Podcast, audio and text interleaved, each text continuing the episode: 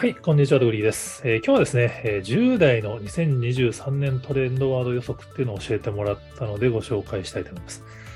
もうね、私も去年で50代に入ってしまったんで、もう10代っていうともう遠すぎるんですけど、この トレンドワード予測の、まあ、マーケジンさんがあの記事にしてたんですけど、タイトルに出てる画像に、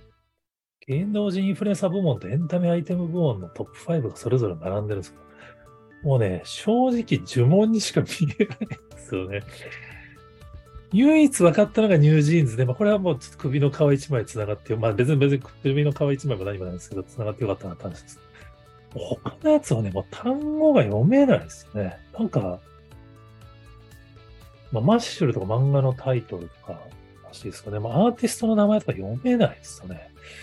みたいなのをちょっと、はい、あの、勉強しましたよっていうので、ちょっと、あの、勉強したから知ってるんですけど、あの、どうやって紹介していきたいと思いますが、これは、えっと、10代の女性のトレンド予測。まあ、ミームデイズっていうサイトの調査結果で、15歳から19歳の女性525名ですね。もうね、ただでも女性のトレンドわかんないのは10代だと、まあ当然わかりませんよって話なんですけど、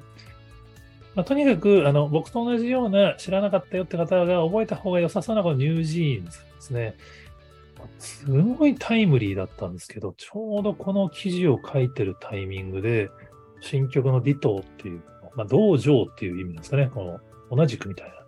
意味の単語なんですけど、この曲が米ビルボードチャートでトップ10に入ったんですよ。デビューからまだ半年ぐらいのグループらしいんですけど、もうやっぱ BTS がビルボードチャートのトップになってから、もう K-POP は完全にこのビルボードチャートに入る流れが作られてますね。で、すごいのは、やっぱこれも、あの、 NewJeans も BTS の事務所のこれ HYBE のグループで、HYBE は、あの、新曲が出たら、そのアーティストのチャンネルじゃなくて HYBE のチャンネルに出すんですよね。これ結構大きいと思ってて、ハイブのチャンネルの登録者数がめちゃめちゃいるんで、その人たちがこういう新しいアーティストをまあかなり早い段階で認識して、ファンになり、音楽を聴いてランキングを駆け上がるっていう構造なのかなと思ってます。で、その視点で見ると実はこのトップ5に入っている3位もエンチーム、エンティームなのかな？アンドティームって読んだんですけど、これエンティームらしいですね。だから、韓国読みなのかな？このグループは、あの、まあ、多分、20とか、あの、BE:FIRST と同じように、日本、日テレさんが絡んだオーディションっぽいやつで生まれた5のグローバルボーイズグループだそうですけども、日本人。なので、まあ、K-POP の流れを組んでいて、まあ、あの、ミュージックビデオは日本の俳優さんがオープニング出てくる作りになってますけど、これもだから5のチャンネルにアップされてるんですよね。で、これが10代のトレンド予測で言うと3位に入って。で、2位も K-POP で、これもまた NMIX なんですね。NMIX って読んじゃうんだけど、これも韓国語読みなのかな ?NMIX のが2位に入ってます。これ知らなかったんですけど、この、えっと、お、おって読めばいいのかな？曲は、あの、YouTube ミュージックのトップランキング、トップチャートかなんかで入ってたから聞いたことがありました。すごい耳に残る、転調がめちゃめちゃ激しい歌なんですよね。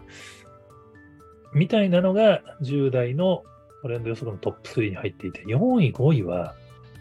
VTuber とかいう、VTuber じゃないか、えっと、インフルエンサーですね。ASMR 系の YouTuber とゲーム実況している高校生の YouTuber。10代だからでしょって話はあるんですけど、このね、K-POP と YouTuber しかいないところに、やっぱり日本の音楽事務所は本当に真剣に問題意識を考え、感じないといけないと思います。まあ、あの、NT はまあ、日本事務所でもあるとは言えるんですけど、やっぱり、いわゆる純粋な日本事務所のアーティストが、やっぱこのね、10代のトレンドワード予測に入ってこないっていう。やっぱもう CD メイン、ビジネスメインの売り方だと、やっぱ10代にはもう届かないってことなんじゃないかなっていう気がしますね。で、えーエンタメアイテム部門とかもも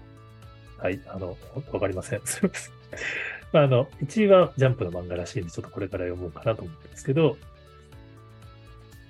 ただ、あの、2022年の上半期に実際にトレンドになったランキングを見ると、ここまで知らない感じじゃないんで、予測で言うとやっぱりネットによるんだけど、実際は案外テレビも多いのかなっていうのはちょっと安心したポイントでした。2022年下半期の振り返りはトップ5のうちトップ3にサイレントの出演俳優が並んでるんですよね。なるほどなって。サイレントは10代の間でも流行った。で、5位にルーセラ・ウィンが入ってますけど、エンタメ部門も1位スパイファミリー、2位サイレント、3位ワンピースフィルムネット、4位チェンソーマン、5位スプラトゥーン3とか。これはもうね、僕全部押さえてましたから それはドヤ顔したところで関係ないですけど、案外流行った結果のものを振り返ると、そんなに特殊じゃないのかもしれないなっていう。で、あの、SNS ミーム部門ってキーワードがあるんですけど、その中には5位に死ぬのがいいわが入ってるんですよね、藤井風さんの。この辺を見てると、やっぱりその日本で、まあ、死ぬのがいいわが取り上げられたのは、もう年末の、まあ、テレビでは NHK のミュージックスペシャルと紅白ぐらいだったんで、多分年配の人は多分藤井風はしてても死ぬのがいいわを認識したのは本当年末だったと思うんですけど、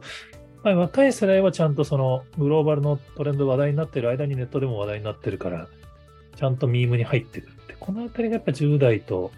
上の世代の違いなのかなっていう感じはしますね。まあ、ちょうどあの、今日、ニュージーンズのあの、リトーの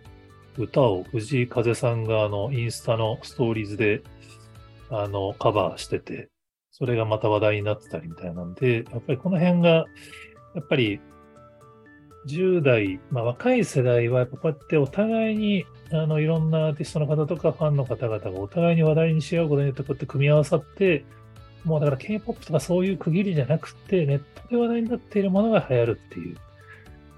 やっぱついつい僕の世代の人とかやっぱ K-POP って言うとやっぱ韓国のって脳内変化しちゃうと思うんですけど、もう違いますね。ネットで流行ってる音楽が K-POP なのであるっていうふうに思わないと間違える気がするなっていう。すいません。これも間違ってるかもしれないので、はい。あの、ぜひアドバイスや情報提供あったら、えー、ツイートやコメントでいただけると幸いです。はい。今日もありがとうございます。